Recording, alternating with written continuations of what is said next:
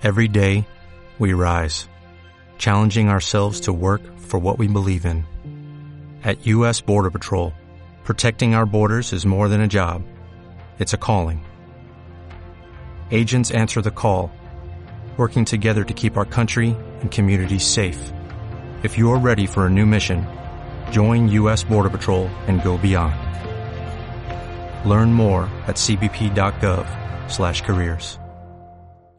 Qué alegría estar aquí en esta noche. Hemos hecho bien en venir, en invertir en, en nuestra vida espiritual.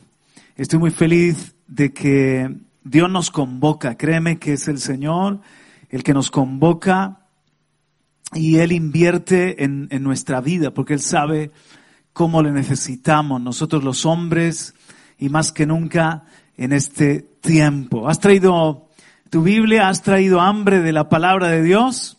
El Señor nos quiere hablar un mensaje que tiene ese título, Cerrando puertas al pecado y que parte de Proverbios capítulo 25, esa es nuestra arrancada. Proverbios capítulo 25 y versículo 28. De una vamos a, a la palabra, no sin antes orar. Padre, gracias te doy por estar con mis hermanos, Espíritu de Dios. Eres el Señor de este tiempo y como hemos cantado, donde el Espíritu del Señor está, hay libertad. Tú tienes libertad, Señor. Muévete hoy, por favor. Toma el gobierno de este tiempo. Bendícenos como hombres de Dios. Llénanos mientras que escuchamos la palabra que arda nuestro corazón. Que se vaya toda tibieza, que se vaya todo temor, que se vaya toda frialdad, que se vaya toda apatía espiritual, que se vaya todo desánimo, que arda nuestro corazón con el poder del Espíritu Santo, Señor. Vuelve a ungirnos, vuelve a tocarnos, vuelve a hablarnos. Gracias, Señor, porque este es tiempo para nosotros de vida, de fortaleza, como tocaste a Daniel y le diste fuerza, como le diste comida a Elías y siguió el camino, con esa comida tuvo fuerza 40 días, 40 noches. Así, Señor, tú traes pan de ángeles y un toque, un toque de tu mano para cada uno de los que estamos aquí en esta noche y nos abrimos a ti. Aleluya, lo necesitamos. Vamos, ábrele tus brazos así como el que se expone y abre todo. Estamos vulnerables, estamos, Señor, abiertos completamente a tu obrar. Gracias, gloria a ti por lo que vas a hacer en el nombre de Jesús. Amén. Aleluya. Proverbios capítulo 25, versículo 28. Como ciudad invadida y sin murallas es el hombre que no domina su espíritu. Otra vez, como ciudad invadida y sin murallas es el hombre que no domina su espíritu, que no gobierna su espíritu. Hoy nos habla el Señor como si cada uno de nosotros somos una ciudad. Y las ciudades antiguamente para que fuesen reales, ciudades fuertes, ciudades seguras, ciudades reales, debían de tener muros, ante muros, para ser una fortaleza que protegiera del peligro, que protegiera del enemigo. Por eso el lector de Proverbios entendía perfectamente es como decir, un hombre que no gobierna su espíritu es como un país quebrado, es como un país vendido, es como un país subyugado, una ciudad sin muros, una ciudad invadida. Así es el hombre que no domina su espíritu, que no gobierna su espíritu.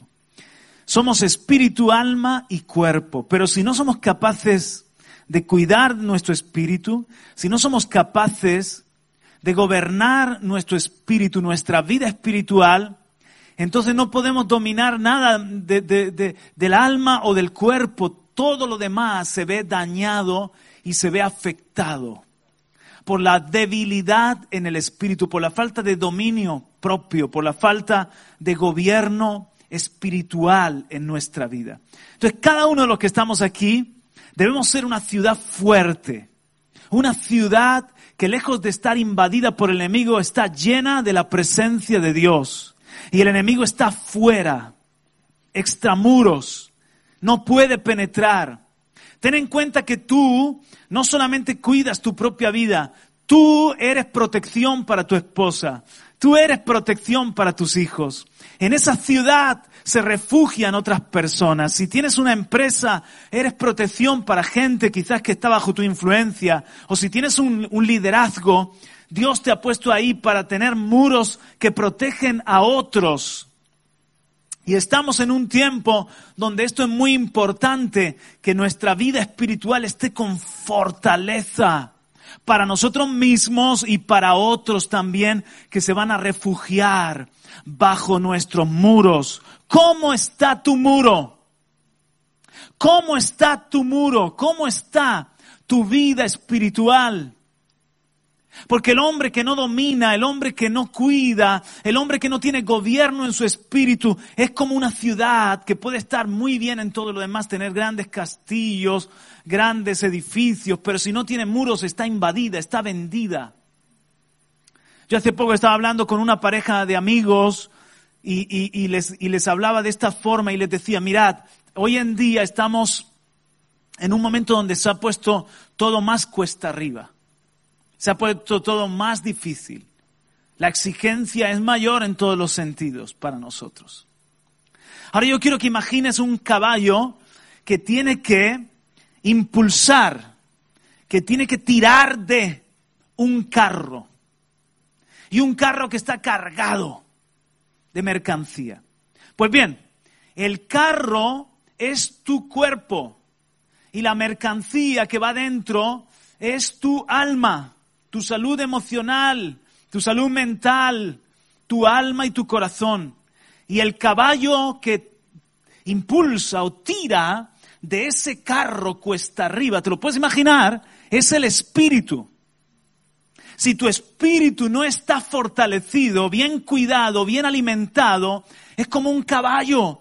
Imaginaos un caballo enfermizo, un caballo que está desnutrido, un jamelgo que, que, que, está en los huesos, como esos que llevan al pobre animal a base de palo y en cualquier momento le va a dar un infarto y se va a morir porque no lo alimentan, porque no lo atienden, porque lo están explotando hasta que por fin se les muere y, y agarran otro. Imagínate, imagínate ese momento en el que hay una cuesta bien empinada y el pobre animalito que está ahí enfermito y que está sin fuerza, eh, está impulsando, está tirando de un carro muy cargado.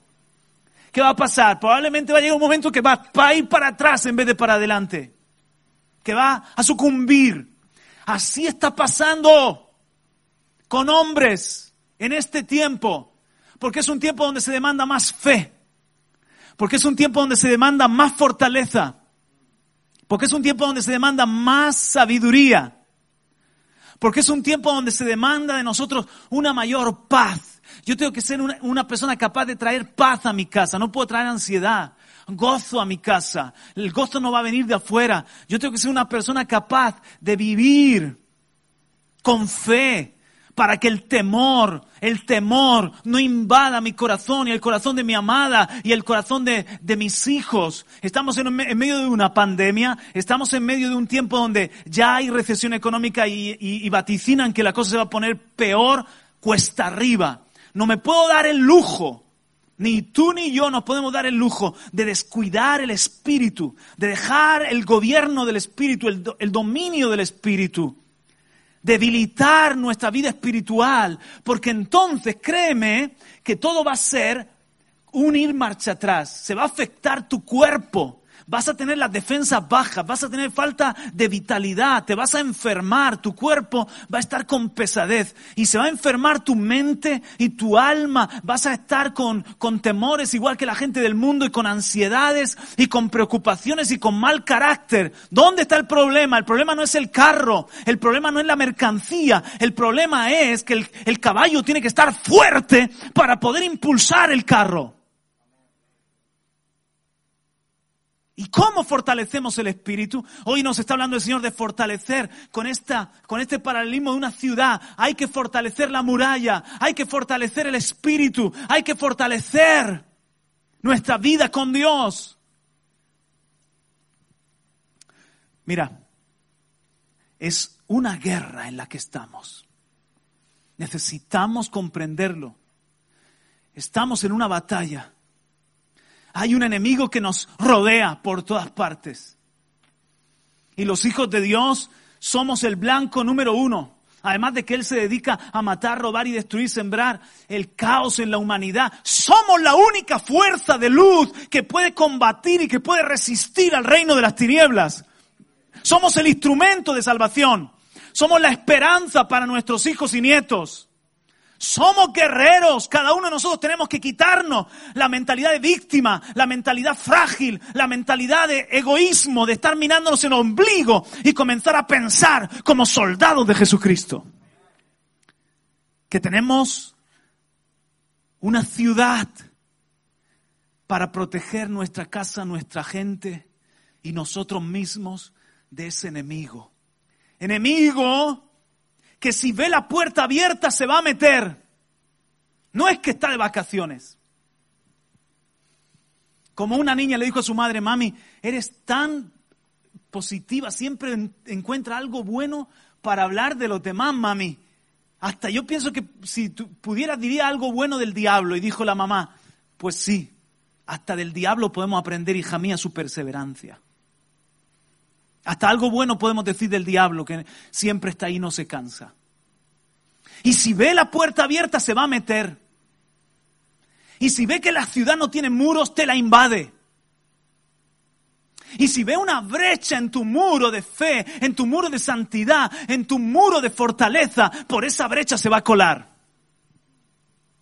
Mira lo que dice en Proverbios, perdón, en Eclesiastés, capítulo 10 y versículo 8. Vamos conmigo y también lo proyectamos. Eclesiastés capítulo 10 y versículo 8 dice así, el que cava un hoyo cae en él. Ahí no me voy a meter esta noche. Y al que abre brecha en un muro, lo muerde la serpiente. Otra vez, el que cava un hoyo cae en él y el que abre brecha en un muro, lo muerde la serpiente. ¿Qué representa la serpiente? Todos sabemos lo que representa la serpiente, ¿verdad? Que representa espíritus malos al enemigo, a Satanás, al adversario que se le llama el dragón y la serpiente antigua. Si encuentra brecha en tu muro, te va a morder la serpiente o va a colarse y va a morder algo tuyo. No puede haber brecha en nuestro muro. Debemos poner puerta. Debemos cerrar brecha. ¿Alguien me está escuchando? Cerrar puerta al pecado. Génesis capítulo 4, versículo 7. No lo busques, pero lo proyectamos por el tiempo. Génesis capítulo 4, versículo 7 le dijo el Señor a Caín, esto que tan bien sabes, si haces, le dice el Señor a, a Caín, si haces el bien, no serás aceptado. Y si no haces bien, el pecado yace a la puerta y te codicia. La serpiente está allí, codiciando destruir tu vida, pero tú debes dominarlo. ¿Cómo voy a dominar el pecado? Antes lo hemos visto, dominando el espíritu. Fortaleciendo el espíritu no cumplo los deseos de la carne. El enemigo va a encontrar la puerta cerrada. Hay dos cosas que tienen que ver con cerrar la puerta. Uno, hay que cerrar la puerta al pecado. Y ahora voy a ir aún más radical, voy a hacer. Hay que cerrarle la puerta al pecado. Hay que cerrarle la puerta a la murmuración. Hay que cerrarle la puerta a la, depresión, al desánimo. Hay que cerrarle la puerta a la mentira. Hay que cerrarle la puerta a la carnalidad. Hay que cerrarle la puerta a la ira, a la amargura. Hay que cerrarle la puerta a la inmoralidad sexual, a la pornografía, a la lujuria. Hay que cerrarle la puerta al desánimo, a la depresión. Hay que cerrarle la puerta a toda clase de pecado. Ya no tiene arte ni parte en mi vida. Antes yo era un hombre invadido, arruinado, pero ahora mi ciudad es de Cristo, vive Cristo. Quiero que mi vida sea llena de la gloria de Dios y de la paz y de la bendición de Dios que mi vida sea un pedazo de cielo donde otros quieran venir a, refugiarse. Entonces hay que cerrarle la puerta al pecado. Hay dos cosas que tienen que ver con cerrar la puerta. Uno, hay que cerrarle la puerta al pecado. Dos, hay que saber cerrar la puerta de nuestro aposento para ir a estar con, con el Señor a solas. Dice, entra en tu aposento y cierra la puerta. Hay dos puertas que hay que cerrar. Una, le cierro la puerta al pecado. Dos, tengo que cerrar la puerta del aposento. ¿Cómo nos cuesta cerrar la puerta? ¿Cómo nos cuesta cerrar la puerta? Yo conozco a muchos de los que estáis aquí, a otros no, pero os veo cara de currantes, que vosotros sois gente que, fiel, que quiere proveer para su casa. Alguien diga amén. Y a, y a otros os conozco que sois buenos trabajadores. Pero Jesús dijo, trabajad, no por el pan que perece. Podríamos parafrasearlo así, porque Jesús hablaba bien radical. No solo trabajéis por el pan físico, que yo veo como sudáis y os esmeráis. Dice, trabajad por el pan que a vida eterna permanece, el cual el Hijo del Hombre os puede dar. Entonces, igual que tú eres un buen trabajador y madrugador y te organizas y, apartas horas para tu trabajo y a veces tienes que tomar sacrificios, tienes que decir no a ciertas cosas para que tu trabajo esté bien, para poder llevar el pan a la casa. El Señor te dice que tú tienes que ser un buen trabajador de buscar el pan de Cristo, un buen trabajador, aleluya, del pan, de, aferrar horas del día y cerrar el cuarto, cerrar la puerta del cuarto para poder aferrar la palabra que es el pan que a mí me va a alimentar, para que entonces ese caballo que os he hablado pueda estar fuerte y pueda impulsar el ánimo y pueda impulsar el cuerpo y pueda impulsar mi mente y pueda también bendecir a mi familia. ¿Alguien me está escuchando esta noche? Si te está hablando el Señor esta noche. Entonces, trabajad. Sea un trabajador. Yo te veo que tú pasas un montón de horas aquí trabajando. Tú eres un buen trabajador. Y tú pasas ahí haciendo tu trabajo que te ha mandado la universidad. Igual tú tienes que ser un trabajador de buscar la presencia de Dios, de comer el pan de la palabra de Dios, de, de- de- buscar a Cristo cerrando. Escucha, si sabes cerrar la puerta de tu cuarto, será fácil cerrar la puerta del pecado. Aleluya. Si cierras bien la puerta de tu cuarto para estar a solas con el Señor, podrás cerrar fácil la puerta al pecado. Oh, gloria. Pero si el enemigo encuentra brecha, te muerde la serpiente. Y a muchos, no tendría que preguntar, porque a mí también nos ha mordido la serpiente. Porque tenemos que ser conscientes que el enemigo va por ti, va por mí, somos un blanco. Y que yo no me puedo dar el lujo de que a mí me muerda la serpiente. No puedo dejar brecha. Es más, yo estoy hoy aquí con una responsabilidad de profeta, porque he visto como muchos de vosotros flaqueáis en el tiempo del confinamiento, flaqueáis en, en este tiempo donde hay muchas cosas alrededor, y he visto como muchos de vosotros le habéis dado cabida al pecado, o le habéis dado cabida a la incredulidad, o al desánimo, y yo tengo un deber contigo de decir, cerremos la puerta al pecado, seamos hombres de Dios. Porque dice en Isaías, y, si me lo puedes eh, proyectar, perdón, en Ezequiel capítulo 13, versos 4 y 5, si me lo puedes proyectar, Ezequiel capítulo 13, 4 y 5, dice allí, ¿cómo? Dice, como zorras entre ruinas han sido tus profetas, oh Israel.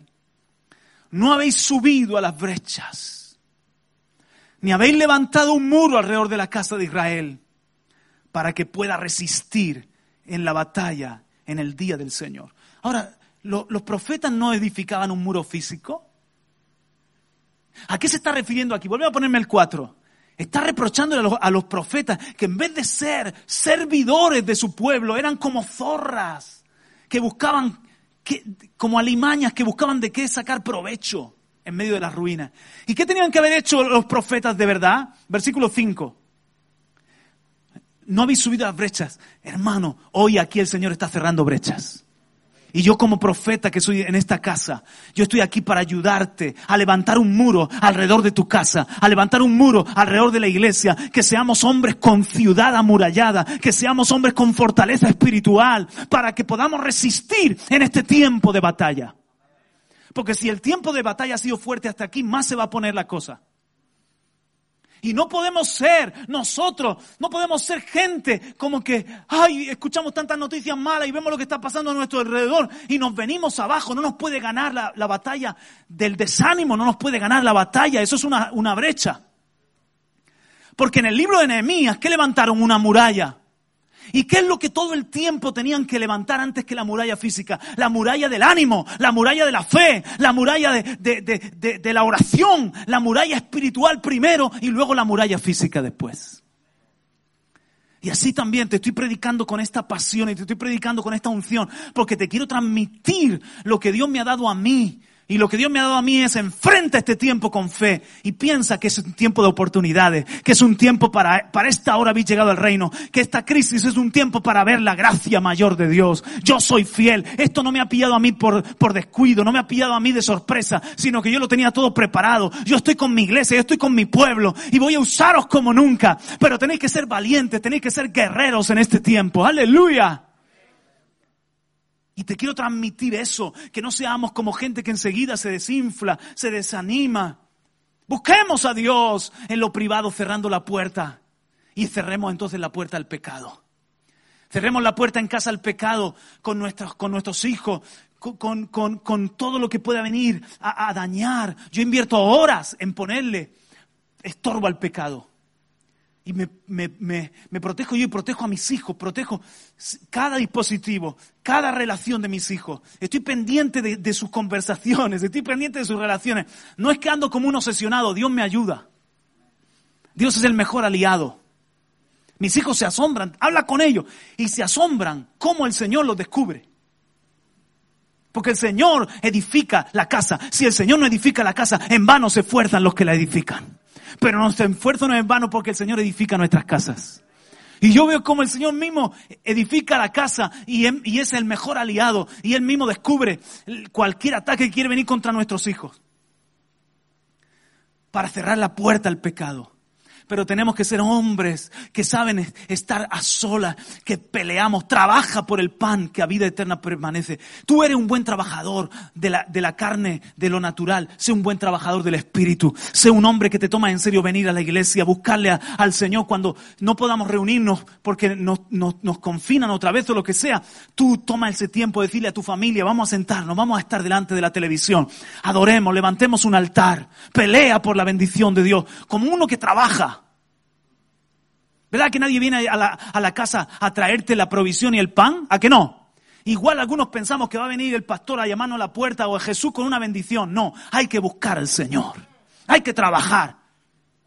Hay que tomárselo esto como el llamamiento más importante de nuestra vida. Así que como profetas estamos hoy aquí edificando el muro. Di conmigo, gracias Señor, cerrando brechas. Di gracias Señor que cierras brechas en mi vida y fortaleces el muro en mi vida. Aleluya. ¿Qué es hacer muro? ¿Qué es hacer muro? En la Biblia hay muchas cosas que hablan del muro. Por ejemplo, la alabanza. La alabanza, Isaías 60, 18, no hace falta que lo proyecte. La alabanza, la alabanza en muro, la alabanza en muro. Pon alabanza en tu vida, en tu corazón. En este tiempo fortalece la, alabanza, levanta alabanza, vive con alabanza. Aleluya, da gracias, levántate con gratitud, da gracias, da gracias. Cuando venga una mala noticia, gracias Señor, tú abrirás una puerta de provisión. Te alabo Señor, tú eres fiel, tú eres bueno. Aunque se tarde la promesa, yo la espero. Te alabo, te, te alabo. Ponte tu alabanza, alaba al Señor, fortalécete en la alabanza. Es un muro. Otra cosa que es muro es la fe. ¿Por qué? Porque la fe es el escudo, nos predicaba hace poco Benjamín, la fe es el escudo, de tener el escudo de la fe ungido. Entonces, la fe es el escudo del guerrero, trayéndolo a la ciudad sería el muro. Si la ciudad es un guerrero, ¿qué sería la fe? ¿Qué sería el escudo? La muralla. Entonces la fe, la fe es una muralla. ¿Qué brecha en, el muro? Cuando los dardos llegan y penetran, porque tu, fe está débil. Y se mete enseguida se mete el temor.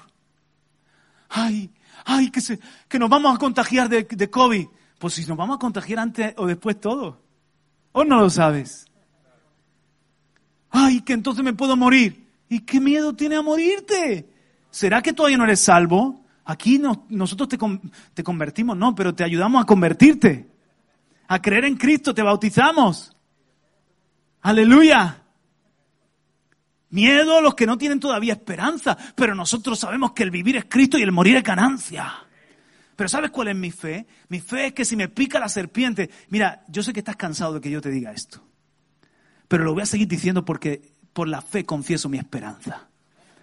Y, si el, el, COVID ese es una serpiente, como Pablo le mordió la serpiente y, se, y dice que la agitó y la echó en el fuego. Y estaban todos esperando que se muriera. Y él siguió y no se murió. Así te va a morder y no te vas a morir.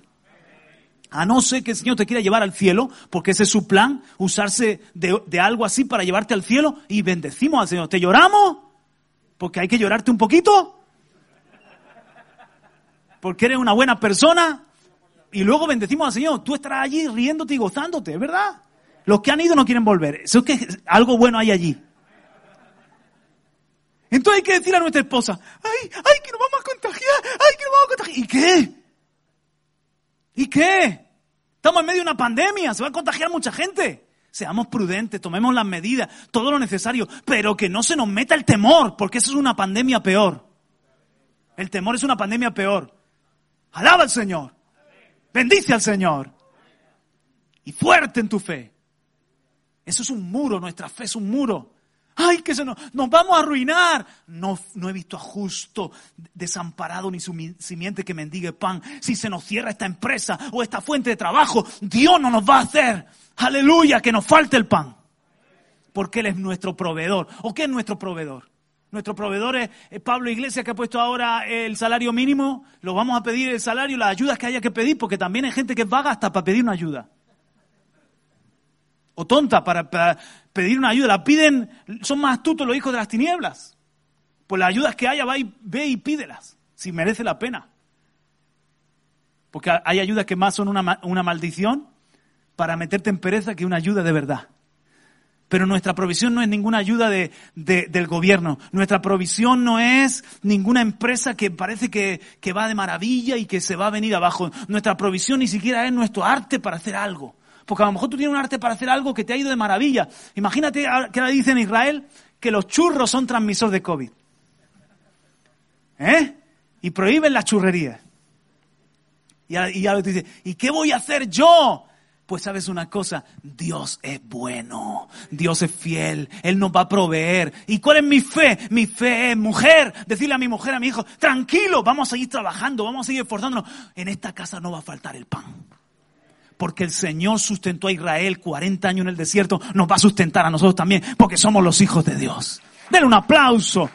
Amén. Muralla de fe. Aleluya.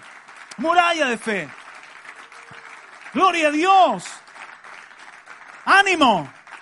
El muro es ánimo. Cuando se desanimaban, se, debilitaba la muralla. El muro es buen ánimo. ¿Qué más es el muro? El muro es la misma presencia de Dios, el Espíritu Santo de Dios. Entonces, cuando tú tienes una relación de santidad, que el Espíritu Santo está contento en tu vida, que el Espíritu Santo y tú sois amigos, Él es tu escudo, Él es tu muro protector. Él mismo, él, mismo te guarda. Tú no tienes que preocuparte de que haya un brujo que te eche maldiciones. Tú no tienes que preocuparte de que haya alguien que te tiene ojeriza. Porque el Espíritu Santo aún a tu enemigo le hace estar en paz contigo. Y cambia la maldición en bendición. El Espíritu Santo es mi muro. Mira lo que dice en Isaías 25.4. Me lo proyecta Sarón, Isaías 25.4. Dice, es un versículo, son textos preciosos. Porque tú has sido baluarte. Eso es una fortaleza para el desvalido. Baluarte para el necesitado en su angustia. Refugio contra la tormenta, sombra contra el calor, pues el aliento de los crueles es como el turbión contra el muro. Ahí está el turbión que viene contra el muro, pero el Señor es mi fortaleza, mi baluarte. Aunque venga el enemigo como un río, el Espíritu del Señor levanta una bandera. El Espíritu Santo es mi muro. Amén, aleluya. ¿Qué más en mi muro? ¿Sabes qué? Somos muro unos para otros. Somos protección unos para otros. Eso está basado en Primera de Samuel, en el capítulo 15 y versículo 16, cuando los hombres de David, los guerreros de David, los valientes, eran protección para los pastores. Mira, Primera de Samuel 15, 16. O sea, esto es tremendo. Tú eres un muro para mí, yo soy un muro para ti. Nos protegemos unos a otros. Nos vemos desanimados, nos damos ánimo.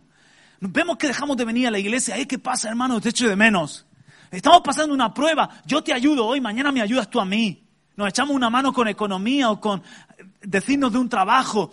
Quizás necesita una mano en, un pecado que estás luchando contra él y lo vas llevando solo. Yo te ayudo, hermano, oro contigo. Y cuando tengas tentación, llámame, ten confianza, que uno puede con mil y dos con diez mil.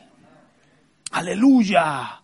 Y si eso es así, entonces Miguel va a ser mi muro, porque Miguel es, grande. ¿Eh? Y Juan Carlos también. Era Juan Carlos, ¿verdad? Somos tocayos. También es grande. Entonces, búscate muros grandes, ¿de acuerdo? Mira lo que dice aquí. Dijo entonces Samuel a Saúl. ¿Esto es? Yo creo que me he equivocado con la cita. ¿Será segunda de Samuel? Primera de Samuel 15, 16. Eso, eso, ¿sabéis la, cita que os digo? La de los, cuando dice que fueron para nosotros como, mira a ver si en el 25, y me he confundido ahí con poniendo un 1 por un 2. 25, 16. ¡Ah! Eso es, te lo voy a corregir. 25, 16, perdonadme. Dice, como muro fueron para nosotros, son los valientes de David, tanto de noche como de día, todo el tiempo que estuvimos con ellos, apacentando las ovejas. Entonces, para los pastores de, de, de, Naval, ellos fueron, los hombres de guerra de David, fueron un muro protector de día y de noche. Somos muro los unos para los otros. Somos muro para nuestra familia. Amén. Entonces, ¿cómo está tu muro? Pregúntale al que está a tu lado, hermano, ¿cómo, está, cómo anda tu muro? Porque si no cuidas tu espíritu, si no dominas tu espíritu, eres como ciudad sin muro. No puede haber brecha. Mira, te voy a decir una cosa. Uno, hay que ser radicales contra el pecado. En 2 de Samuel capítulo 11 hay un principio espiritual en la guerra de Israel. 2 de Samuel capítulo 11, versículo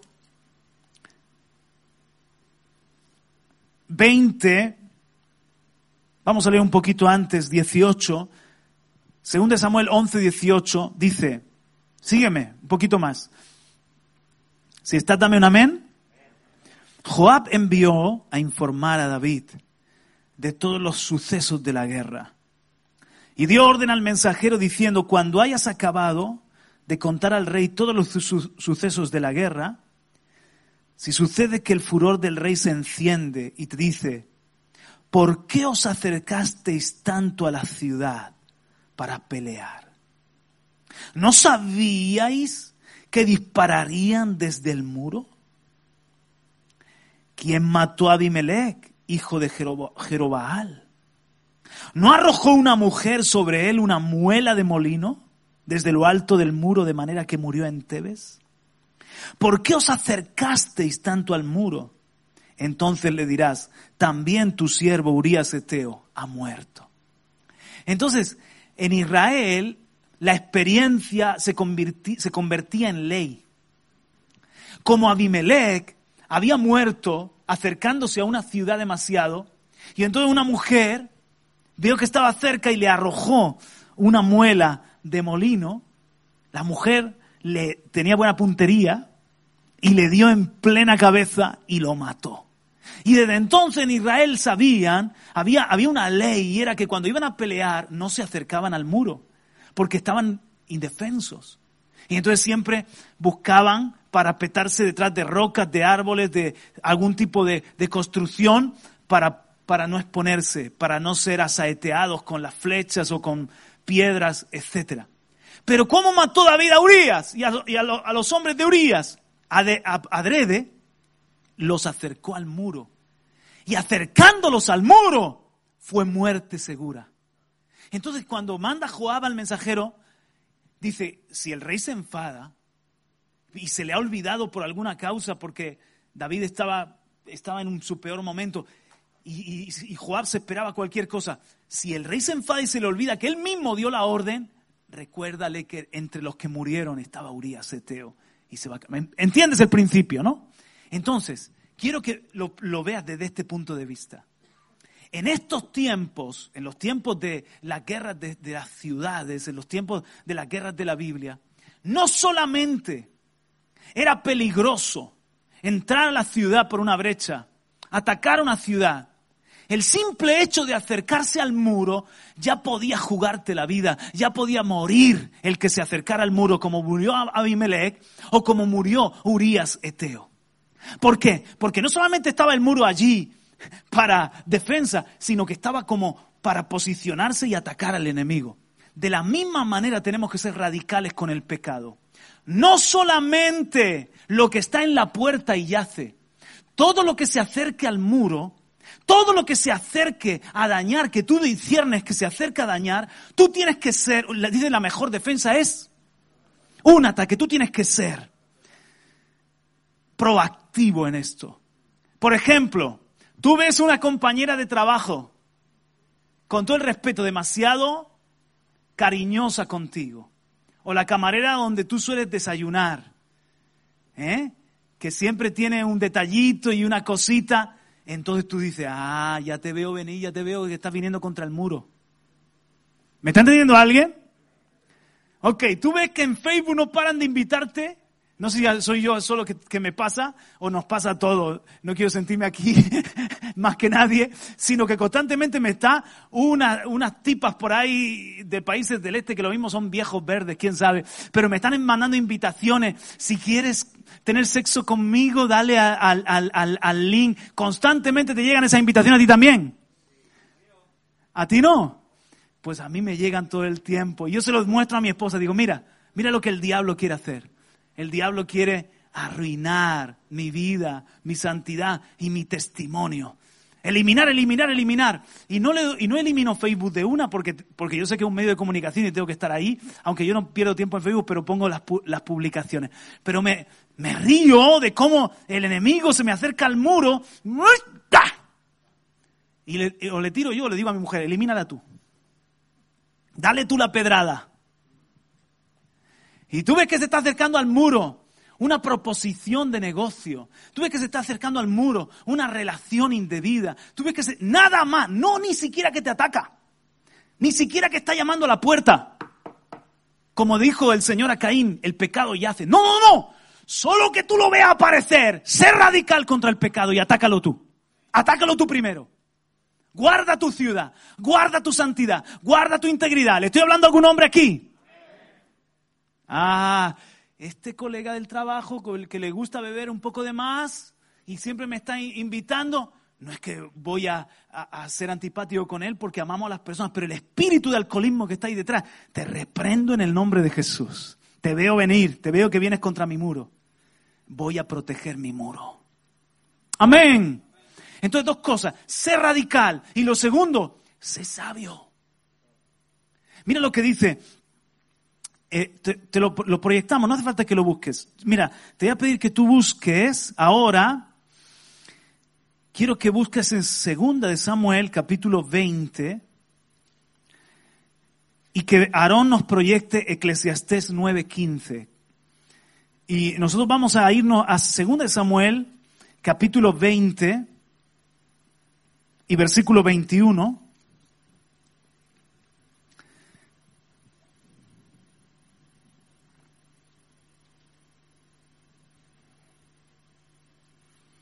Y Eclesiastés 9:15 dice así. Vamos a leer en el versículo 14, por favor, Aarón. Eclesiastés 9:14. Había una pequeña ciudad con pocos hombres en ella. Llegó un, llegó un gran rey, la cercó y construyó contra ella grandes baluartes. Pero en ella se hallaba un hombre pobre y sabio. Y él con su sabiduría libró la ciudad. Sin embargo, nadie se acordó de aquel hombre pobre. Bueno, importa que nadie se acuerde, porque lo que queremos es que en el cielo haya un aplauso, que en el cielo tomen nota de quiénes somos nosotros, que somos hombres de Dios y ciudades fuertes. Pero el hombre, ¿cómo libró la, la ciudad? Con su sabiduría. Vino un rey poderoso y un hombre humilde y pobre libró la ciudad con su sabiduría. Mis hermanos, por favor, seamos sabios. El principio de la sabiduría es el temor de Dios. Seamos entendidos. Dios nos está predicando cosas tan sabias, tan buenas para este tiempo. Y yo veo cómo nosotros caemos como ingenuos, caemos como, como, perdóname, como necios, caemos en las mismas trampas, en los mismos engaños de siempre. No puede ser. Tenemos que ser gente sabia, entendiendo que estamos en un momento de guerra. Todo movimiento es peligroso. Tenemos que hacer con sabiduría la estrategia. No puedes dar pasos a la ligera. Sabiduría para entender los momentos que vivimos. Sabiduría para entender por dónde viene el ataque, por dónde viene el enemigo. Sabiduría para convivir con nuestras esposas. Alguien diga amén. Que dice convivir con ellas sabiamente. Sabiduría. Dame sabiduría. ¿Cuánto le piden al Señor como Salomón? Dame sabiduría, Señor. Para educar a mis hijos, dame sabiduría. David, que te acabas de casar, pídesela, hermano. ¿Eh? Te has casado con, con Denise, hermano. Mucha sabiduría. ¿Verdad que sí? Sabiduría para moverme en medio de este tiempo, en medio de este mundo. Dame sabiduría, Señor porque con sabiduría se libra la ciudad. Es librada la ciudad. Vamos a ver la sabiduría que hubo aquí. En 2 de Samuel capítulo 20. Muy bien. Ahora, versículo 14. Y pasó Seba por todas las tribus de Israel hasta Bel Bet Maaca y todo Barín que se reunieron y fueron también tras él. Y llegaron los de Joab y los sitiaron en Abel Bet Maaca. Y levantaron un terraplén contra la ciudad. ¿Se os dais cuenta? Es exactamente lo que escribió Salomón en Eclesiastés. Y este estaba junto al baluarte y todo el pueblo que iba con Joás se puso a socavar el muro para derribarlo. Entonces una mujer sabia gritó desde la ciudad. O sea, este, hazte la composición del lugar. Seba se mete en la ciudad. Joab, que es el general de David, ataca la ciudad. Y hay una mujer sabia, en, en Eclesiastés no ha hablado un hombre, pero aquí es una mujer sabia, gritó desde la ciudad. Oíd, oíd, ruego que digáis a Joab, ven acá para que hable contigo. Y él se acercó a ella y la mujer dijo, ¿eres tú Joab? Y él respondió, yo soy.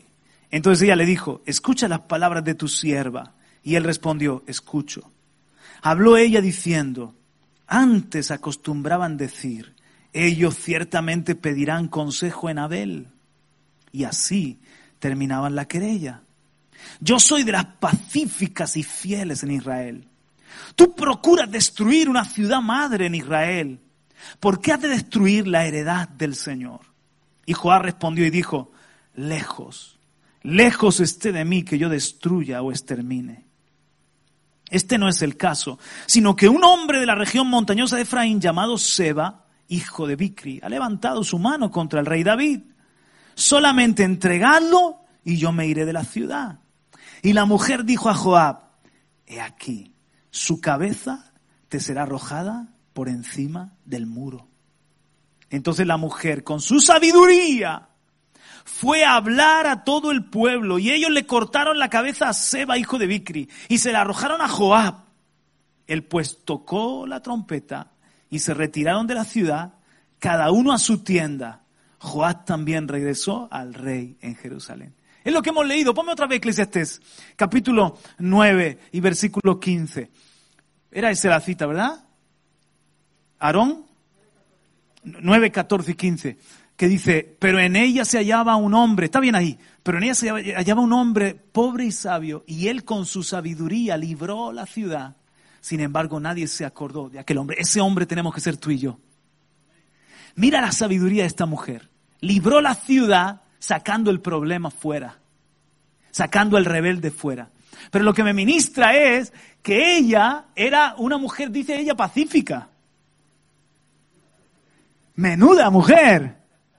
Porque podía haber entregado a Seba, ¿sí o no? ¿Y qué hizo la mujer? Le dice a, le dice a Joab, te voy a echar la cabeza. ¿Cómo ha quedado el Real Madrid Barça? No me importa. Te voy a echar la cabeza por encima del muro. ¿Quién ha ganado? El Madrid. Bueno, entonces... Perdonadme, no, no, no. Eh, eh, la Liga Española está... Hay que ver los partidos de, la inglesa, ¿no? O de la italiana.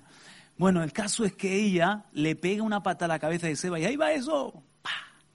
Le cortó la cabeza. ¿Por qué le cortó la cabeza? Porque ese Seba había puesto en peligro a la ciudad entera. Hubieran, muerto ancianos, niños, mujeres y todo el mundo allí. Porque ese Seba era un rebelde.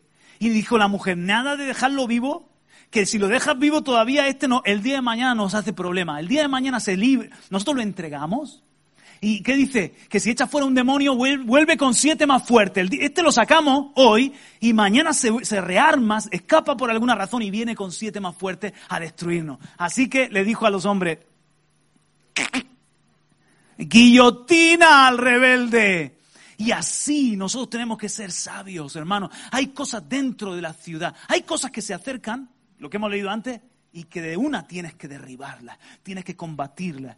Tienes que estar velando en tu muro para que nadie dañe tu santidad y tu bienestar espiritual. Pero hay otras cosas que ya están dentro. Por alguna razón se metieron. Y hay que cortarle la cabeza. No seas, no seas, por favor, no seas flojo con el pecado. No seas, no, no, no seas tolerante.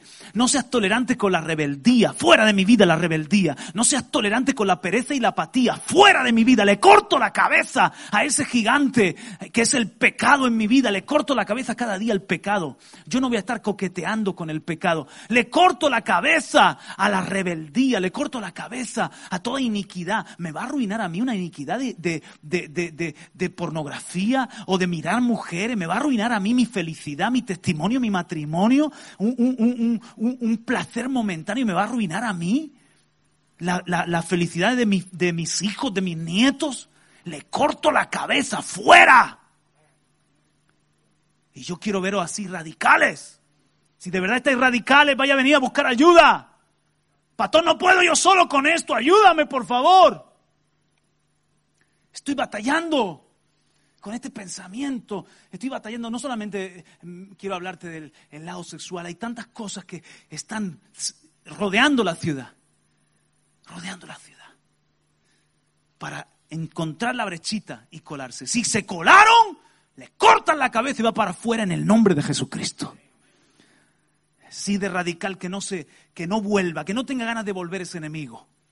Y si vuelve, como dice la, la Biblia, que vuelve siete más fuertes, mi muro va a estar fuerte, mis puertas van a estar cerradas, mi ciudad va a estar guardada. Amén.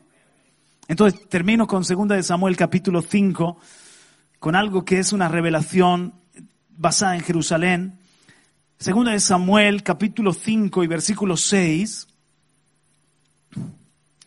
donde vemos cómo conquistaron Jerusalén. Aquí quiero que visualices esto, ¿vale? Muy bien. Resulta que si la ciudad tenía agua y comida era, era infranqueable. Pero la ciudad de Jerusalén, que era una fortaleza y aún hoy lo es, tenía un problema con el abastecimiento de agua. El abastecimiento de agua de Jerusalén, quiero que te imagines como que este altar, como que esta plataforma fuera la roca perpendicular y dura. Pues el agua que abastecía Jerusalén, que es el torrente Gión, nace dentro de la roca, sale fuera de la montaña, vuelve a entrar a la montaña y entonces abastece Jerusalén. ¿Qué, problema entonces tenía Jerusalén? Que si un ejército descubría la parte del torrente que salía fuera de la montaña, entonces le podían cegar el agua. Y esto es lo que sucedió con Jerusalén. Capítulo 5 de Segunda de Samuel y versículo 6. Y el rey y sus hombres fueron a Jerusalén contra los jebuseos, los habitantes de la tierra, y estos dijeron a David, no entrarás aquí, aún los ciegos y los cojos te rechazarán. Pues pensaban, David no puede entrar aquí. No obstante, David conquistó la fortaleza de Sión, es decir, la ciudad de David. 8. Y dijo David aquel día, todo el que quiera herir a los jebuseos, que suba por el túnel del agua y llegue a los cojos y a los ciegos, a los cuales el alma de David aborrece. Por eso se dice, ni los ciegos ni los cojos entrarán en la casa. David habitó en la fortaleza y la llamó la ciudad de David. Y edificó David la muralla en, en derredor desde el Milo hacia adentro. ¿Cómo conquistó Jerusalén David? Por el túnel del agua. ¿Qué hizo David? Cegó el, el torrente Gión, detuvo el agua, secó el cauce y por el túnel se metió. Se consiguieron meter que, era un túnel estrechísimo, y, se, y dijo, quien quiera tomar la ciudad que me siga. Y se consiguieron meter los valientes de David por el túnel de agua, y así entraron a la ciudad. Después edificaron una muralla, David dijo, esta, esta, esta ciudad tiene este punto vulnerable. Entonces edificaron una muralla para proteger esa, esa área débil. Pero en los días de Ezequías pasó algo muy interesante, que es lo que se conoce en la Biblia como las aguas de Siloé. ¿Os acordáis del estanque de Siloé?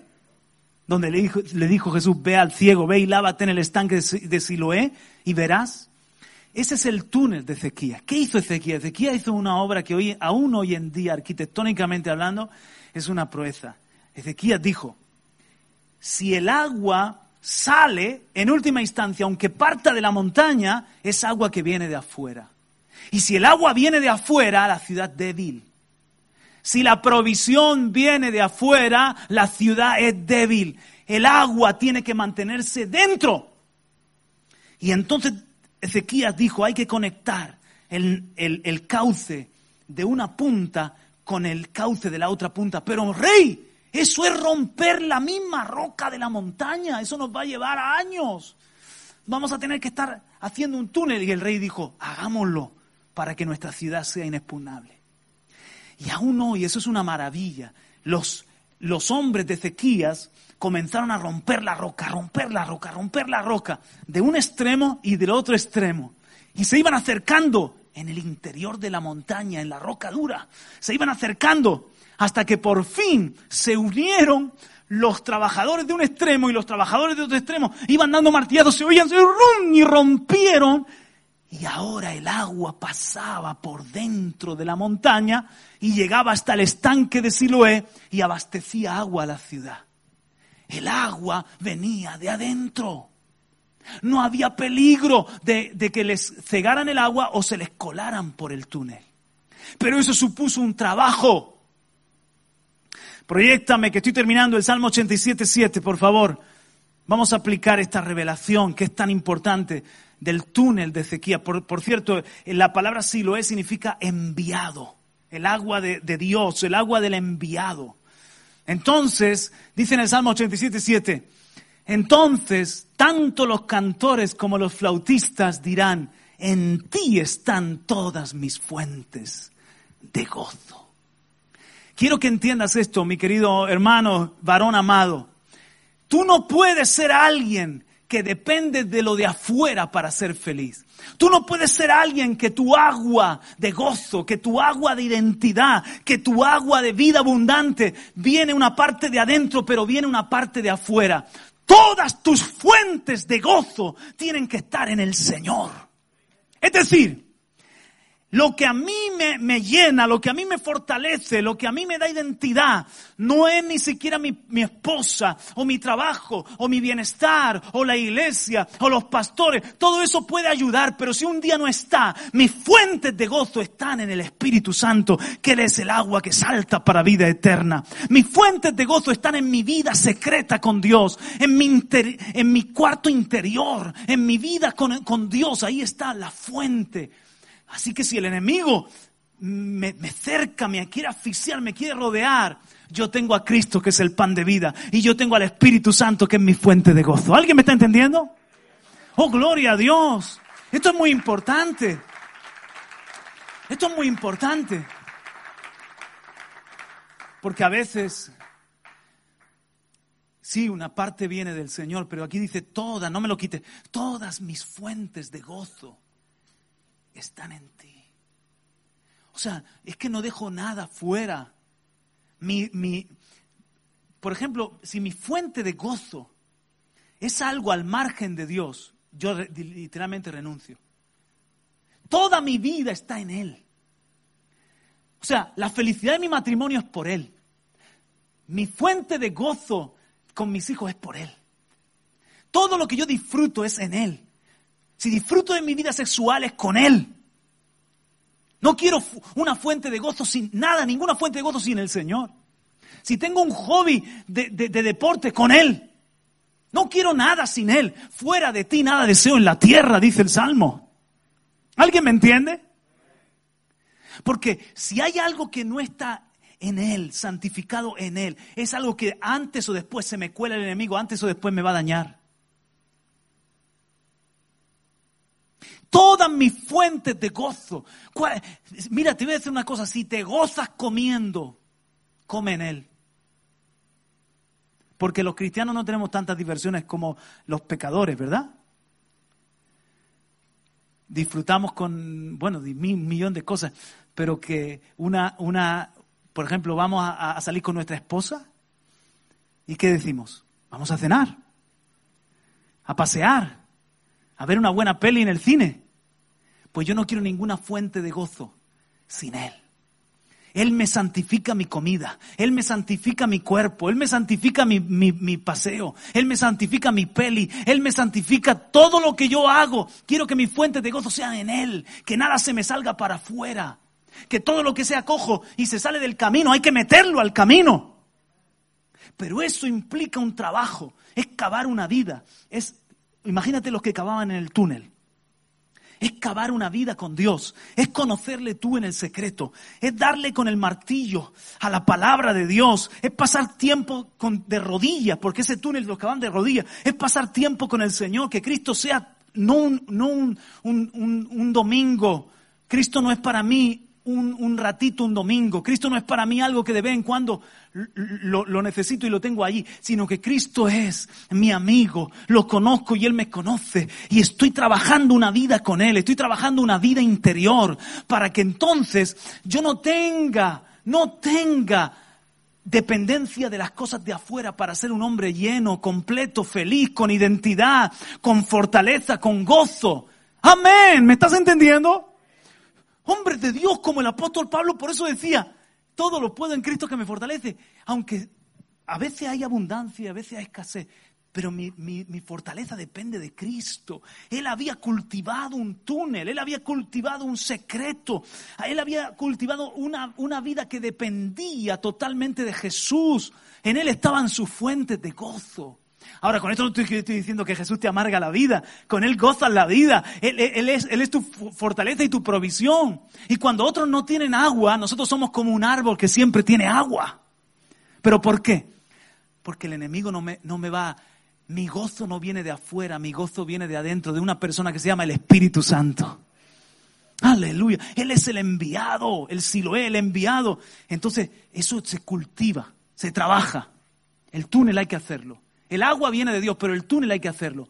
Y el túnel se hace con, un trabajo, un trabajo de que tú busques a Dios, un trabajo de que tú te acerques a la palabra, un trabajo de que tú le digas no al pecado y cierres la puerta, un trabajo de que tú pongas tus prioridades en orden y digas primero Dios, un trabajo de que tú digas yo me voy a seguir reuniendo, un trabajo de que tú te abras con alguien con quien tengas confianza y le diga, yo lucho con esto, batallo con esto, sé un muro para mí, ayúdame, que quiero vencer esto, quiero cortarle la cabeza a este enemigo que me destruye la vida. Y cuando te vengas a dar cuenta, tú tienes un gozo, un túnel, tú tienes la provisión del Señor, nadie te la va a cegar, porque no viene de afuera, viene del Espíritu Santo que está en ti. Dele un aplauso, aleluya, amén, gloria a Dios. Trabaja, no por el pan que perece, sino por el pan que a vida eterna permanece. Cristo, Cristo, Cristo, te quiero, te amo, te quiero conocer, te busco, te amo, te anhelo, aparto tiempo contigo. Porque, mujer, déjame, déjame que esté con mi Señor, déjame que esté con mi Biblia, déjame, déjame que vaya a la reunión de hombres. Porque si yo soy un hombre que tengo fuerte el espíritu, tengo muralla. Si soy un hombre que tiene fuerte el espíritu, el caballo sigue tirando del carro. aunque la cosa se haya puesto cuesta arriba, el caballo es un caballo de los que, de los que escalan, de los percherones. Ponte de pie, vamos a orar. Padre, gracias por tu palabra, Padre. Oh, gracias. Cuántas cosas nos has enseñado. Cuántas cosas tú nos has dicho que eran necesarias. Y por eso, Señor, nos reúnes a los hombres. Y hay otros que no han podido venir, pero que van a escuchar esta palabra. Y es una palabra, Señor, para que seamos como una ciudad que es fuerte. Como una ciudad que tiene muro. El hombre que no domina su espíritu, que no sabe gobernar su vida espiritual, es un hombre que es vulnerable y que tiene brecha y que tiene puerta abierta. Por eso hoy, Señor, decimos no, no al pecado. Vamos a dominar el pecado sabiendo gobernar nuestra vida espiritual. Hoy decimos no a todo lo que quiera venir contra nuestra familia, contra nuestra santidad, contra nuestra vida abundante, Señor. Hoy queremos tener nuestras fuentes en ti. Gracias, Señor. Ezequías tuvo la sabiduría de cavar el túnel. Ezequiel, aleluya, habla de los profetas que no, no edificaron muro, que no fueron a reparar las brechas. Y nosotros estamos hoy aquí en tu presencia. Ahora revélanos cualquier brecha que tengamos. Ahora revélanos, Señor, cualquier puerta abierta que tengamos. Ahora yo estoy seguro, Padre Espíritu Santo, que tú, que tú vas a darnos la capacidad con tu gracia de cerrar esa brecha y de cerrar esa puerta. De ser hombres que tenemos fuerza y y, que tenemos refugio para nuestras esposas, refugio para nuestros hijos, refugios para otros en estos días de batalla.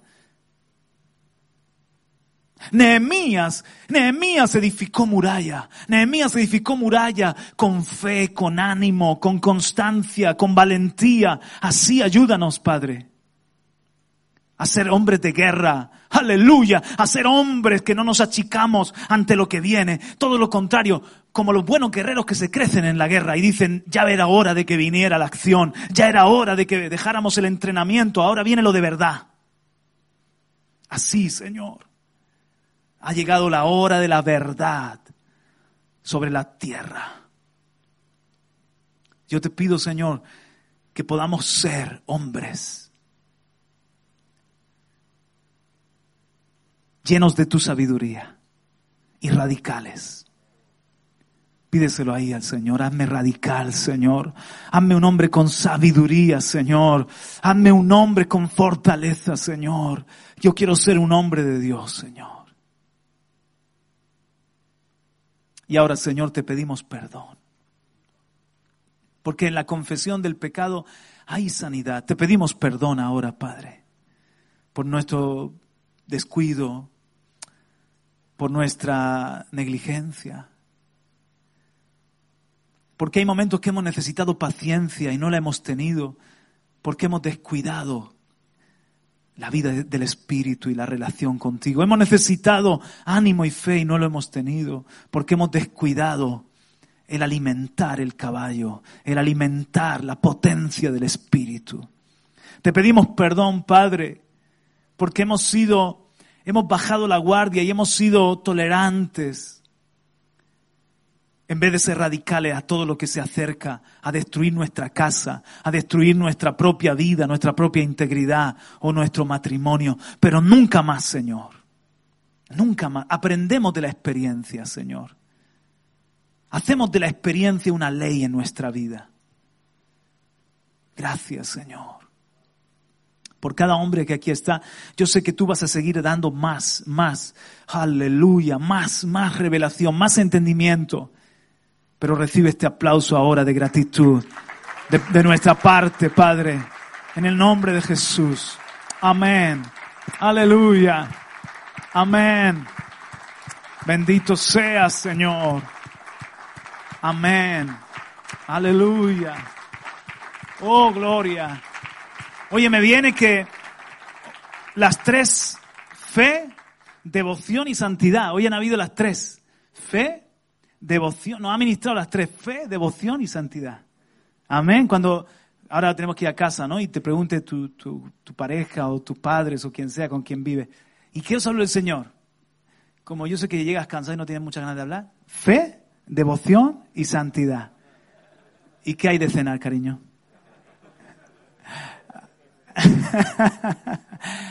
Choca el codo con tu hermano. Dios te bendiga.